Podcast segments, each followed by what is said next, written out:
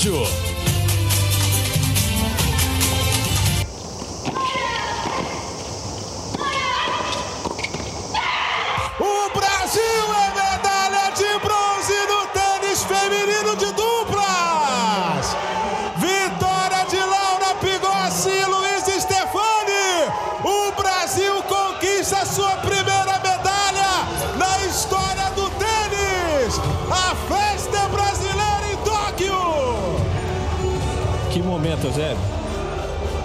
Emocionante demais, hein? Que vitória que elas conseguiram, ainda mais nessa situação, salvando o match point.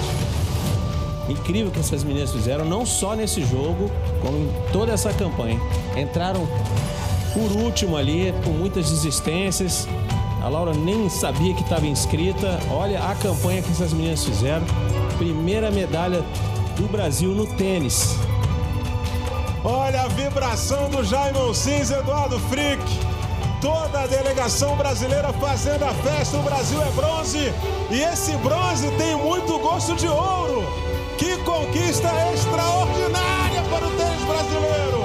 Olha a alegria da Laura Pigossi, a alegria da Luiz Stefani. O Brasil do tênis conquista sua primeira medalha olímpica. Saudações olímpicas, Eusébio Rezende, Narc Rodrigues, que emocionante! Que emocionante! É a oitava medalha do Brasil aqui em Tóquio e este é o Rumo ao Pódio, podcast de esportes olímpicos da Globo. Eu sou Marcel Merguizo, estou aqui na capital japonesa vivenciando esse dia incrível, incrível porque não dava para acreditar, imprevisível, não tinha como fazer previsão de, dessa medalha das meninas. Por isso mesmo, meu boa noite para o guia Guilherme Costa. Que previsão que a gente podia fazer disso? Quem iria imaginar? O Brasil conquistou a primeira medalha da história no tênis com uma dupla feminina. É incrível ou não é, Gui? Bom dia, boa tarde, boa noite para todo mundo ligado no Rumo ao Pódio. É incrível, é realmente imprevisível tudo que elas passaram. É, a, viagem de última hora, porque além delas terem conquistado a vaga faltando três dias para a cerimônia de abertura, elas tiveram que ir até o Japão é, com todos os protocolos de Covid, passar por todos os perrengues, horas e horas no aeroporto, fuso horário trocado, chave complicada que elas pegaram, pegaram logo de cara umas canadenses cabeças de chave, enfim.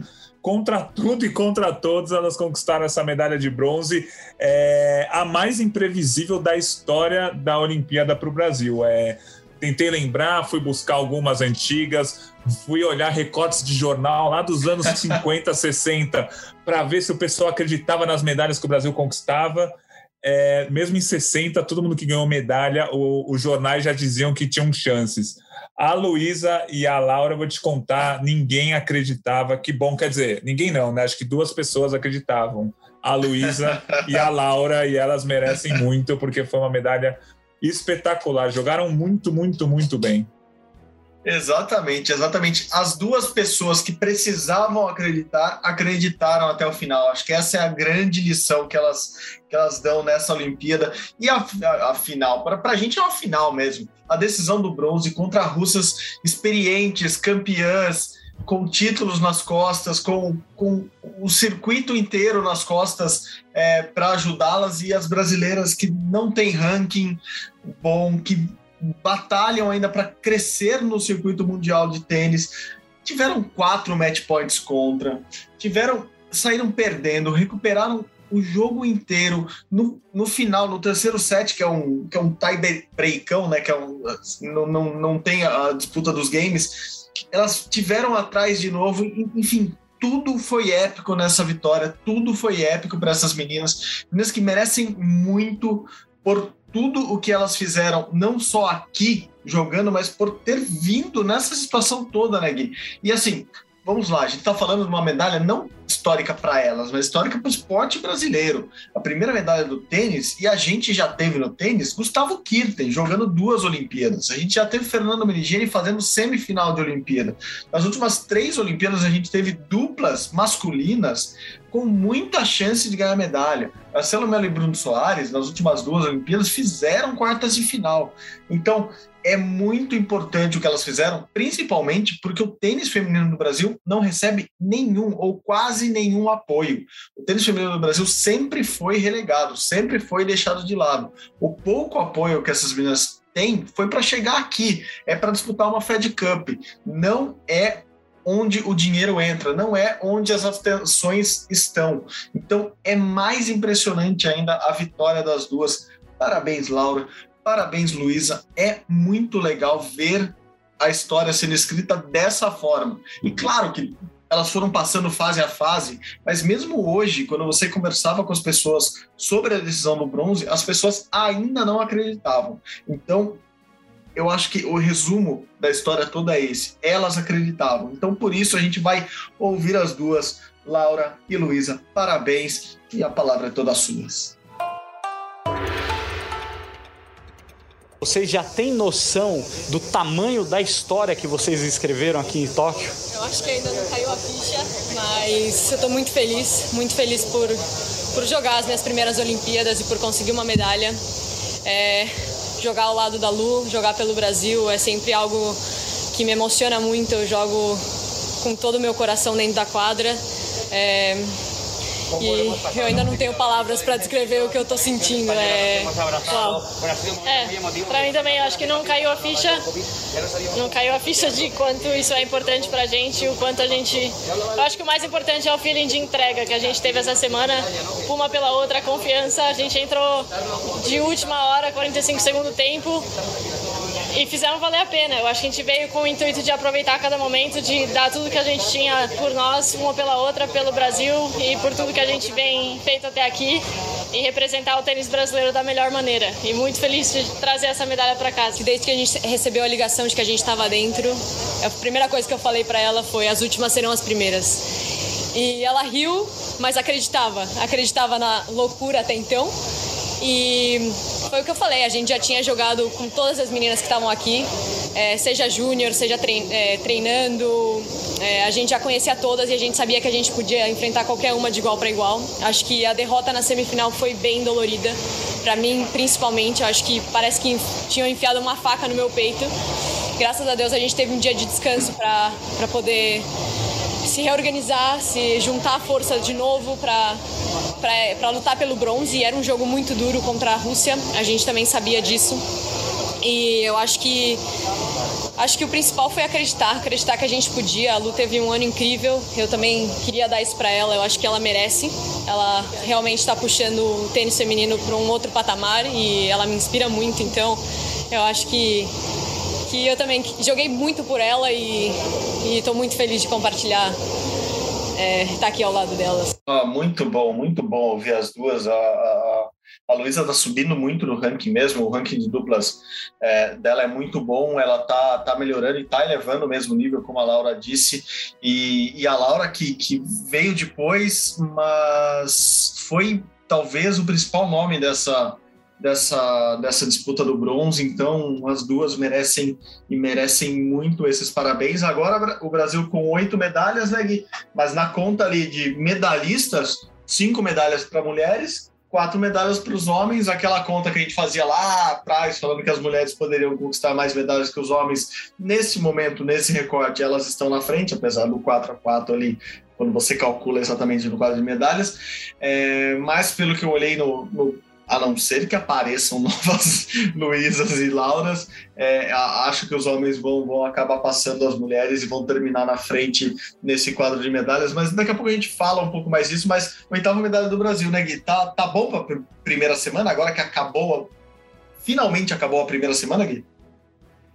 Tá bom, agora a gente tá com uma medalha extra ali com relação à previsão, né? Se seguisse a minha previsão inicial, o Brasil teria oito medalhas, é, o Brasil está com oito medalhas, como você falou, mas já tem uma do boxe que eu não estava prevendo, então é, do Abner. Então a gente já está com nove medalhas. A gente está um passinho à frente do que eu achei que a gente fosse estar. E a minha previsão indicaria 20 medalhas no fim das Olimpíadas, que seria o recorde. Mas a gente está com menos ouros, né? Na minha previsão daria dois ouros agora. O Brasil está com um ouro, mas isso vai mudar em breve. Isso vai mudar em breve porque amanhã tem a Rebeca Andrade na ginástica. Daqui a pouquinho a gente vai falar melhor sobre isso. Mas enfim, hoje um dia eu ainda não vou dar o nosso 10, né, Marcel? Mas um dia 8, um dia 8 e meio, só por conta do tamanho da surpresa do, da, dessa medalha, assim. E quando a gente fala surpresa, a gente obviamente não está desmerecendo. É que se você for pegar tudo o que aconteceu com elas, desde da viagem, a, a vaga que veio depois, o ranking delas que é bem menor do que o dos outros, é, a falta de entrosamento entre elas, apesar de elas já terem jogado juntas, elas não jogam juntas toda semana, todo mês. Enfim, é, foi uma medalha realmente muito imprevisível e essas são as medalhas que a gente mais gosta, talvez, porque a vibração é melhor, porque você não esperava e aí chega uma medalha e é muito louco. Não, com certeza, com certeza. A surpresa é muito, muito positiva nesse sentido. Eu acho que tem um sabor até mais especial para elas, com certeza mas acho que para quem torce, para quem acompanha, tem, tem um sabor super especial mesmo do que aquela medalha que você. Aquela medalha da seleção americana de basquete, a seleção feminina ou masculina de basquete, que você sabe que vai conquistar, fica com gosto amargo quando você não conquista, ou fica com uma prata, ou fica com bronze. Essa é exatamente o contrário, é que você não espera e vem e cai como como doce nessa brincadeira toda. Então, parabéns de novo às duas. É, eu acho que é Tomara, tomara que isso seja um impulso que o tênis feminino do Brasil precisa. O tênis feminino do Brasil que já teve Maria Esther Bueno e, e só por isso já merecia ter um patamar muito mais alto é, por muitas décadas, mas que, que esse seja mais um impulso para mais meninas jogarem, para mais apoio chegar, para o desenvolvimento do tênis feminino no Brasil como um todo, que ele retorne, que ele seja positivo. Então, parabéns, parabéns. Eu acho que a gente só tem que dar os parabéns para essas duas que fizeram algo impressionante aqui em Tóquio. Bom, a gente está falando de medalhas, vamos então para alguém que está. Uma, alguém não, alguém. Um, um, uma, uma seleção que está muito mais perto da medalha, já foi para a semifinal. A seleção masculina de futebol que ganhou do Egito por 1 a 0 neste sábado aqui em Tóquio. Quem explica tudo para a gente é o nosso amigo queridíssimo Alexandre Losetti. Salve galera, eu sou Alexandre Losetti, trago de novo o Sexta Estrela para dentro do Rumo ao Pódio, porque a seleção brasileira masculina de futebol vem escrevendo uma história bonita nos Jogos Olímpicos e pode conquistar a sua quarta medalha consecutiva. O futebol masculino que foi bronze em Pequim 2008, prata em Londres 2012, ouro no Rio de Janeiro 2016 e está novamente entre as quatro melhores seleções da categoria da modalidade, depois de vencer o Egito por 1 a 0 num jogo em que novamente o placar é, deixou a sensação de que poderia ter sido mais confortável. O desempenho do Brasil deixou essa sensação. O Brasil criou muitas oportunidades de gol mais uma vez, perdeu a maioria delas e foi pouquíssimo ameaçado pela seleção egípcia. O Matheus Cunha, número 9 da seleção brasileira, centroavante, protagonizou o melhor e o pior momento do jogo. O melhor, claro, ao fazer o gol da vitória num passe do Richarlison e os dois têm formado uma excelente dupla de ataque. E o pior, o mais preocupante, quando ele saiu machucado no segundo tempo, sentiu a coxa correndo sozinho, uma imagem muito típica de uma lesão muscular a informação inicial da CBF, por meio da assessoria de imprensa, do departamento médico, é de que se trata de uma contratura e que não é muito preocupante para a sequência dos jogos. A contratura é quando é, o músculo não abriu, ainda não teve lesão, então isso indica que o Matheus Cunha poderia participar da semifinal, que vai ser na manhã, na madrugada, na verdade, da próxima terça-feira, 5 horas da manhã contra o México, que fez um placar de tênis para cima da Coreia do Sul. Ganhou de 6 a 3. A outra semifinal será disputada por Espanha, que tem aí um time com seis jogadores vindos da Eurocopa, da Eurocopa do time principal. A Espanha foi semifinalista na Eurocopa, foi derrotada nos pênaltis pela Itália e mandou seis jogadores daquela equipe para a, a equipe olímpica. E o Japão, que joga em casa, fez algumas atuações impressionantes na primeira fase. Tem o Cubo, jogador do Real Madrid, como grande destaque. E a gente vai estar aqui depois, dentro do Rumo ao Pódio, para falar o que aconteceu com a seleção brasileira. Se ela vai, como todos nós esperamos, disputar a medalha de ouro ou se vai disputar o bronze. Fato é que o Brasil faz ainda mais dois jogos nessa Olimpíada e tem grande chance de conquistar sua quarta medalha consecutiva no futebol masculino. Marcel e Casão, beijo para vocês, bom trabalho. Valeu, Lolo. Beijão para você também. Bom trabalho aí no Brasil. Pô, eu achei engraçado o 6-3 que ele meteu no, no, tênis, porque me ajuda nos ganchinhos. Os ganchinhos sempre são importantes aqui no Rumo ao Pódio. A gente começou falando de tênis, passou pelo futebol falando um pouco de tênis também. E agora a gente vai para o judô, que hoje teve seu dia de Copa Davis. Eu acho que a, a, explicação, a melhor vai. explicação para o que aconteceu hoje no, no judô foi a, a, relação com a Copa Davis. Hoje aconteceu a, a final por equipes do judô. O Brasil participou, perdeu duas vezes, foi eliminado, não, não chegou a disputar medalhas, mas foi legal, né? Eu acho que todo mundo se empolgou muito com essa disputa por equipes do judô agora nas Olimpíadas.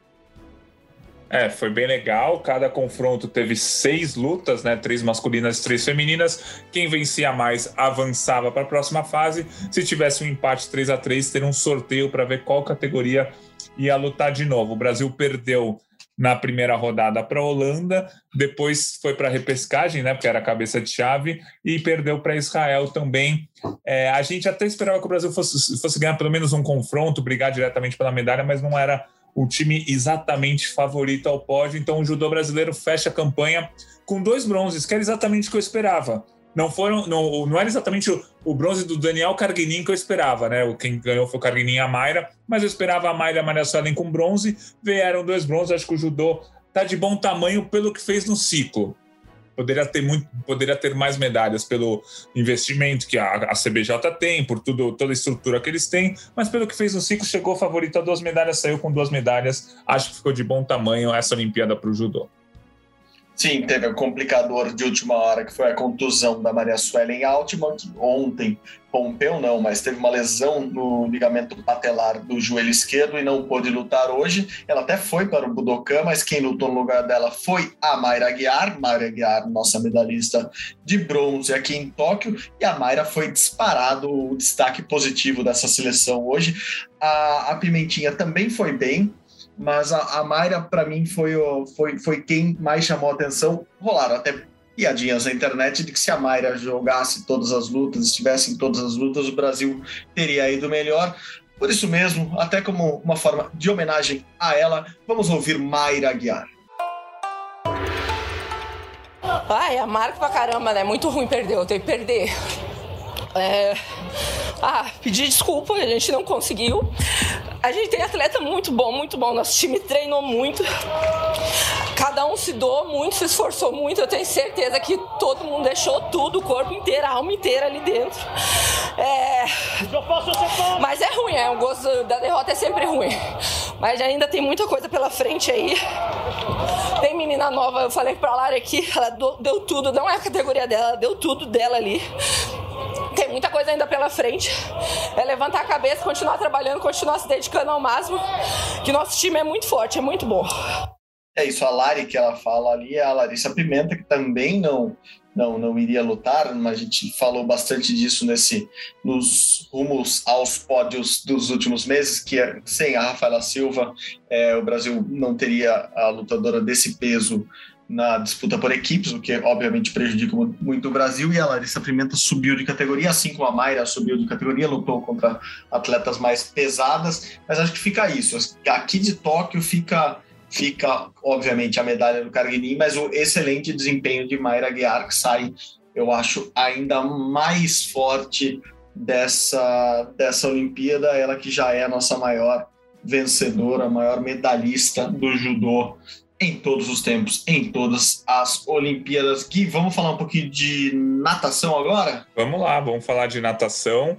Porque o Bruno Fratos conseguiu a classificação para a final dos 50 metros livre com o terceiro melhor tempo. O cara do Dressel eu acho que está em um outro mundo, está um mundo à parte. A briga do Dressel, que é um americano favorito, é para quebrar o recorde mundial do Cielo, que é de 20 segundos e 91 centésimos. É, acho que essa é a briga do Dressel. E a outra briga entre os outros sete nadadores vai ser pela prata e pelo bronze. E eu acho que o Bruno Fratos é um dos favoritos para levar a prata ou bronze, ele e o Manadu estão brigando mais fortes. O Florian Manadu é um francês campeão olímpico de 2012, que fez inclusive o segundo melhor tempo nas eliminatórias. E tem também, tá brigando por fora ali, o Ben Proud, que é um, é um britânico que não costuma nadar bem as finais. Ele sempre vai muito bem nas semifinais, mas na, nas finais não conseguem boa, boas marcas. Tem um grego também brigando, o Michael Andrew, que é um americano, está brigando por fora também, mas acho que o Bruno leva aí ou a prata ou o bronze. Vai ser a última apresentação da natação brasileira nas Olimpíadas, que assim, ganhou já uma medalha com Fernando Scheffer, pode ganhar a segunda medalha com Bruno Fratos, mas ficou aquém em termos gerais, assim, só chegou a cinco finais, seis agora com Bruno Fratos, um número menor do que fez no Rio de Janeiro, por exemplo, nas Olimpíadas de 2016, quando foram oito. Então, no conjunto da obra, a natação brasileira não gostei muito dos resultados, mas em número de medalhas está mais que bom o Fernando Scheffer bronze e amanhã uma possível, para não dizer provável, medalha do Bruno Fratos. Não, perfeito. Minha manhã deste sábado começou lá na natação, bem cedinho, e começou assim, alguém. Papai, tô vendo a natação. Tô vendo a natação, hein? Qual é você? A gente não conseguiu te ver, papai. É. A gente vai torcer pra quem agora? Vamos torcer pra Austrália? Se você estiver aí, liga à noite e também você fala, você tava nessa natação? Ou diz não ou sim? Você tá vendo ou tá negando? Não, papai não tá nadando, papai tá vendo. papai é jornalista, ele tá vendo e tá mostrando pra todo mundo o que tá acontecendo. Ela tá muito boa. Liga, por favor. Você tá demorando pra você ligar, papai. Fala pro papai, essa Ledeck é muito boa. É, ela é muito, muito, muito, muito, muito, muito boa. E você vai querer nadar igual a ela? Sim, eu quero nadar igual ela, papai. Igual quem? Ela. Ela quem? Todas as, as, todas as nadadoras.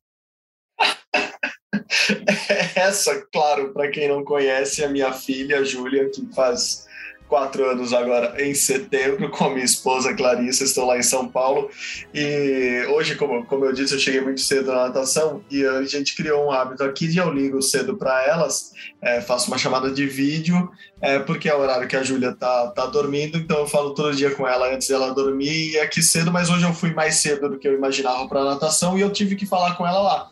Mas como as provas já estavam acontecendo, eu demorei para ligar e tomei essa bronca assim no ar, nessa sequência de áudios é, da pequena Júlia. Muito bom, Mas que eu- cara, muito bom. O que, é, o que é mais legal, e por isso até que eu, que eu mandei os áudios para a nossa produção, para a nossa edição, é que é, eu, eu fiquei encantado como a Júlia é muito pequena, enfim, ela tem três anos, vai fazer quatro ainda, e ela já entendeu o que é a Olimpíada, já ente... tá, ok, ela não entendeu se eu tava nadando ou se eu tava na arquibancada, mas ela já, já saber da Ledeck, já falar o nome da Ledeck, a Ledeck conquistou mais uma medalha de ouro hoje, sai com, com quatro medalhas aqui do, de Tóquio, e, e isso me encantou muito ao ponto de eu escrever hoje no, no blog Olímpico um texto sobre isso, assim, o quanto é, as mulheres inspiram outras mulheres, e a Júlia é uma pequena mulher ainda, é, a praticar esporte, a, a, a se desenvolver como,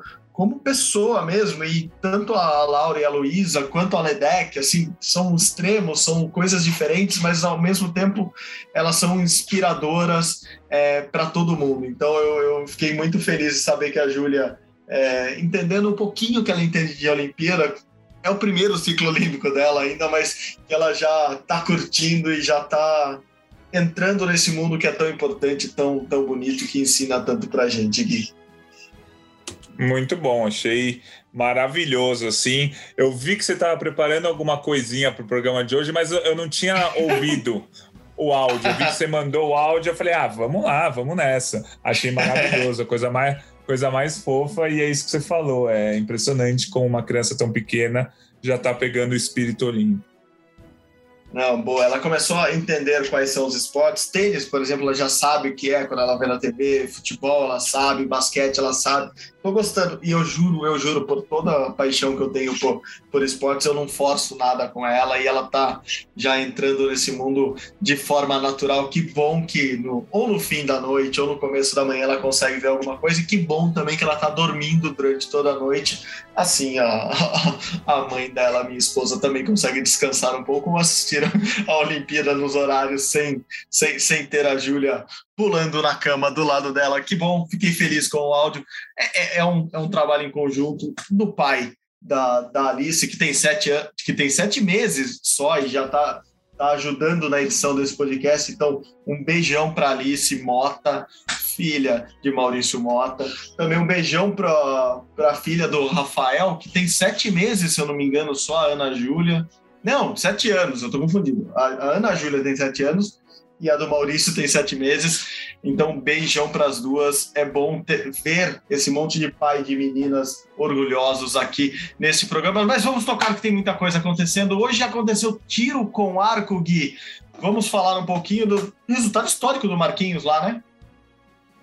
Isso, ele já estava nas oitavas de final, né? Entre os 16 melhores do tiro com arco, lembrando que são 64 que começaram, então ele venceu dois mata-matas, digamos assim, chegou entre os 16 melhores, aí ele pegou um italiano e aí não teve muito jeito, o italiano ganhou, é, vou, vou, pegando o gancho do tênis, o italiano ganhou por 6, 6 a 0 no placar ali, o, o tiro com arco tem uma uma contagem de sets que eles chamam, né? Cada set tem três flechas. Quem ganha o set ganha dois pontos. Quem faz seis pontos ganha o confronto. Então o Marquinhos perdeu, mas achei um resultado interessante. Ele foi bem, ele ficou entre os 16 melhores. Ele, apesar de estar na segunda Olimpíada, é um cara ainda muito novo. O tiro com arco dá para você competir até 40, 45 anos sem maiores problemas. Ele está, se não me engano, com 24, 23. Então vamos, vamos acompanhar o restante o longo restante da carreira do, do Marcos Vinícius, porque ele é um cara muito bom e é um cara que vai manter o tiro com arco brasileiro ativo nos próximos anos, ganhando medalha em Jogos Pan-Americanos, disputando Copas do Mundo e Campeonatos Mundiais e, claro, em Paris 2024, em que o tiro com arco vai ser no, é, no Jardim do Museu dos Inválidos. Vai ser um lugar maravilhoso lá em Paris. É que é o Jardim do Museu dos Inválidos, que é aquele embaixo da, da Torre Eiffel, é isso, né? Eu tô maluco com, com com o mapa de Paris. Eu acho que é isso, né, Gui? Se não for, a gente é. vai tirar da edição. É, é, eu não sei se é, não. É perto ali, é, é no Oba-Oba ali, é no Garigueri de Paris ali, mas acho que não é, acho que não é exatamente embaixo da Torre Eiffel, mas a gente pode confirmar amanhã, se for o caso. Corrigirei, vamos corrigir amanhã, mas por enquanto é isso, vai ser muito legal. O Marquinhos, Marcos da Almeida, que ficou felicíssimo, claro, ele está entre os 10 maiores do mundo, os 10 primeiros da, nas Olimpíadas. Ele falou sobre isso, que uh, pensar que quando ele começou a atirar, né, essa possibilidade não existia, ele está criando o próprio caminho, abrindo o caminho para mais jovens arqueiros também sonharem alto nas Olimpíadas, mas concordo, Marquinhos talvez seja o nosso quem sabe um dia primeiro medalhista olímpico do tiro com arco. É, vamos mudar de esporte agora sem ganchinhos, vamos direto para o vôlei de quadra, onde a seleção feminina hoje venceu mais uma partida, uma partida importante contra uma seleção grande, a Sérvia. Hoje foi aniversário de José Roberto Guimarães, então Parabéns para o Zé Roberto daqui já, se eles estiveram ouvindo. Não vamos esquecer que daqui dois dias tem aniversário de Duda Lisboa do vôlei de praia. Então, parabéns hoje para José Roberto, parabéns para Duda Lisboa já adiantado novamente. Vamos ouvir o capitão Laubert explicando como foi essa partida de hoje. Diga aí, Alberto. Bom, a seleção brasileira mostrou nessa partida contra a Sérvia que não veio para ser coadjuvante, não, na Olimpíada, veio para ser protagonista. É, o Brasil enfrentou uma das melhores equipes do mundo, completa, com a principal atacante da equipe, né, a Boscovic, jogando e jogando muito bem, com todas as forças. É, acho que foi uma grande demonstração para a Sérvia e para todos os outros times que o Brasil é Brasil, continua sendo e que está muito forte na competição. É um time com uma força coletiva muito grande não depende de uma ou duas jogadoras. Há muito organização tática, há muita velocidade e poder de superação também, porque hoje a gente jogou com a Roberta, sem a Macris, que ainda está machucada, mas as notícias são boas. A gente tem a expectativa de que ela volte para a fase de, de quartas de final. É, o próximo jogo não há necessidade, é o jogo contra o Quênia, o Brasil vai ganhar por 3 a 0 e já é primeiro da chave. Agora é aguardar a última rodada para ver quem vai ser o adversário nas quartas de final. É o jogo mais importante da Olimpíada e entrando numa semifinal. Ah, meu amigo, sou mais o Brasil. Vamos com tudo. Estou muito contente, acho que foi um grande presente também para o Zé Roberto, que foi que está fazendo aniversário hoje. Vencer a equipe da Sérvia, atual campeã mundial. Boa, boa. Brasil que nas quartas de final pode pegar os Estados Unidos e quem caiu, né, Gui? Foi a China. A China, atual campeã olímpica, foi eliminada já na primeira fase. É verdade, a China que na, na tal da minha previsão era, seria a medalha de ouro, ter, estamos na, ter, na, quarta rodada, ainda falta uma rodada e a, e a China já está eliminada. A China que não está no grupo do Brasil, né? O outro grupo tem Itália, Comitê Russo, Estados Unidos, Turquia, China e Argentina. A China já tinha perdido para a Turquia por 3 a 0 na estreia, depois perdeu para os Estados Unidos também por 3 a 0 e aí perdeu para o Comitê Russo por 3 a 2 E aí a China nem é, antes mesmo de entrar em quadra contra a Itália a China já tinha sido eliminada porque a Rússia ganhou dos Estados Unidos. E aí a China, com zero vitórias, foi eliminada, nem vai para as quartas de final. A China, que tem é campeã olímpica e era uma das, das grandes favoritas. A China, na Liga das Nações que a gente teve há um mês, a China escondeu as jogadoras, levou time reserva, mesmo o torneio sendo tão tradicional, levou time reserva e continuou escondendo o jogo com as titulares também, e acabou eliminada das, das Olimpíadas. Lembra que a gente brincou outro dia aqui que às vezes você esconde, esconde, esconde o jogo e não acha. Daí chega na hora de, de jogar de verdade, não acha o jogo e deixou lá escondido em algum lugar que você não sabe onde era. Acontece comigo às vezes com chave, com moeda, com algumas coisas assim. Com o jogo eu não costumo esconder o jogo porque não tem muito o que esconder. Mas enfim, vamos falar de jogos não escondidos. Quem tentou esconder o jogo ou não tentou e não achou do primeiro na, na estreia aqui na, nas Olimpíadas foi a seleção americana de basquete. Mas como a gente gente previa, vem melhorando. Hoje venceu mais uma vez. Kevin Durant foi muito bem, mas quem conta todos os detalhes para a gente é Camilo Pinheiro Machado. Olá, amigos do Rumo ao Pódio. Eu sou Camilo Pinheiro Machado, falo aqui de Nova York, no boletim do Ponte Aérea, para falar sobre essa seleção americana de basquete em Tóquio, a seleção americana masculina que venceu a República Tcheca no seu último compromisso da fase de grupos, uma vitória relativamente tranquila por 119 a 84, com dois destaques individuais da seleção americana. O Kevin Durant, que se transformou aí no maior pontuador americano em Jogos Olímpicos, fez 23 pontos nessa partida, e o Jason Tatum, que chegou para 27 pontos, mostrando aí também uma nova tendência da seleção americana que conseguiu já achar uma cara. Tem ajustes é, da, na escalação inicial, né, desde a partida passada, começando a partida com um time mais leve, com Devin Booker, com Drew Holiday é, e o Ban Adebayo como pivô e jogando de forma mais solta, de forma mais ágil nas transições. Jogou contra uma seleção que apostou nos jogadores maiores, uma escalação mais pesada da República Tcheca, sendo, claro, regida pelo Tomás Satoransky, craque da seleção da República Tcheca e muito bom jogador do Chicago Bulls. A seleção americana está classificada para as quartas de final e ainda não tem um adversário definido. Essas quartas de final acontecem na terça-feira. Seleção americana não está sobrando ainda, não dá show, mas já mostra um basquete muito mais confiável para tentar vencer esse ouro. Volto com vocês, valeu! Valeu, Camilo, valeu, obrigado mesmo. De novo, Gui, estamos chegando ao fim já do Rumo ao Pódio. Nesta edição de sábado, é, algumas coisas que aconteceram hoje, mas que na verdade servem de projeção para os próximos dias, para amanhã, para segunda. Vela, boxe, o Brasil reagiu bem na vela, Martini e Caena fizeram uma, uma brilhante reta final e vão chegar na medal race, na, na, na regata da medalha, é, como favoritas, igual no Rio. O boxe também se encaminha para mais medalhas para o Brasil. O que, que você quer destacar nesse finalzinho do programa? Então, vou tentar fazer um resumo rápido na vela, como você falou. A Martina e a Caena, elas tinham fechado a, a, as 12 primeiras regatas em primeiro lugar. Aí teve uma pequena mudança de pontuação, alguma punição que alguma atleta levou em alguma regata que mudou toda a configuração.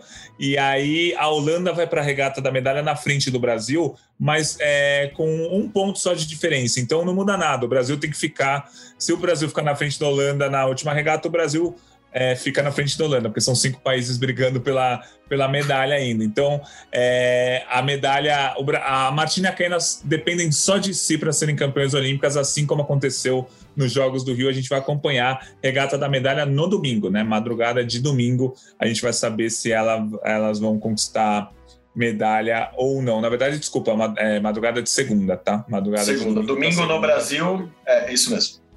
Isso. E aí, no box, o Wanderson venceu um atleta da Bielorrússia, está nas quartas de final e é mais um atleta do box nas quartas de final. Isso é muito importante. É, a gente já tem o Abner até na semi, né, classificado, e a gente ainda tem para lutar as quartas de final o Wanderson, o Ebert e a Beatriz Ferreira. O Keno já lutou as quartas de final e perdeu, então foram cinco boxadores nas quartas de final, um resultado muito bom pro, pro box brasileiro. E para fechar, acho que vale falar rapidamente do atletismo, né? É, o Brasil não teve um dia tão bom. O Thiago Braz foi para a final do salto com vara, isso é importantíssimo. A Isabela foi para a final do lançamento do disco, é uma atleta jovem, passou com 10, a 12 marca, 12 vão para a final.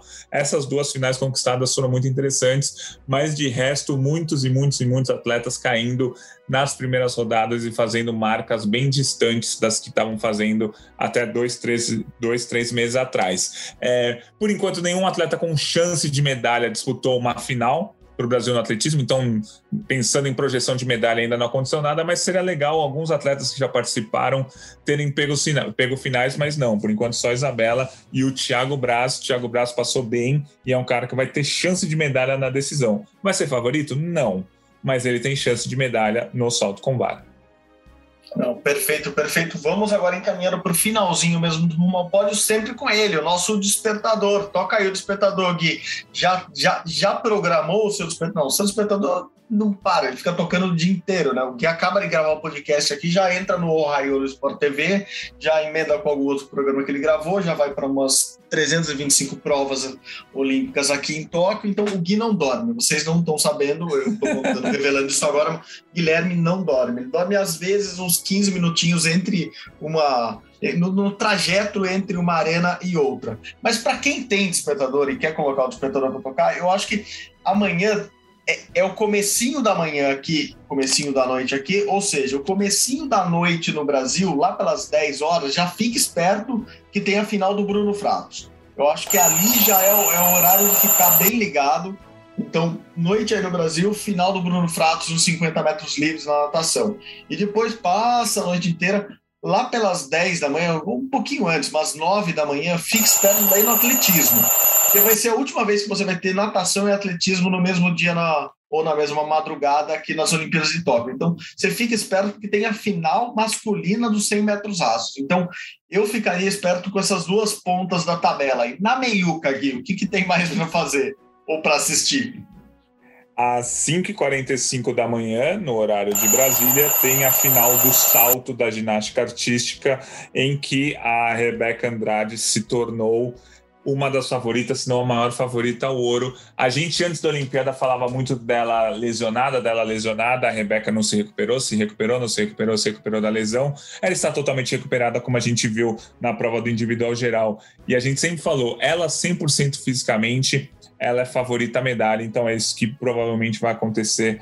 Ela favorita a medalha no, so, no salto. E assim, é, a gente tem que falar que a Simone Biles não vai participar, Simone Biles seria a grande favorita. É, mas sem a Simone Biles, acho que o nome da Rebeca é o que mais aparece. Não seria um favoritismo absoluto, mas acho que a Rebeca vai ser favorita às 5h45 da manhã para a final do salto. Maravilha, despertador pode tocar, pode acordar, porque é mais um dia, mais uma noite muito legal.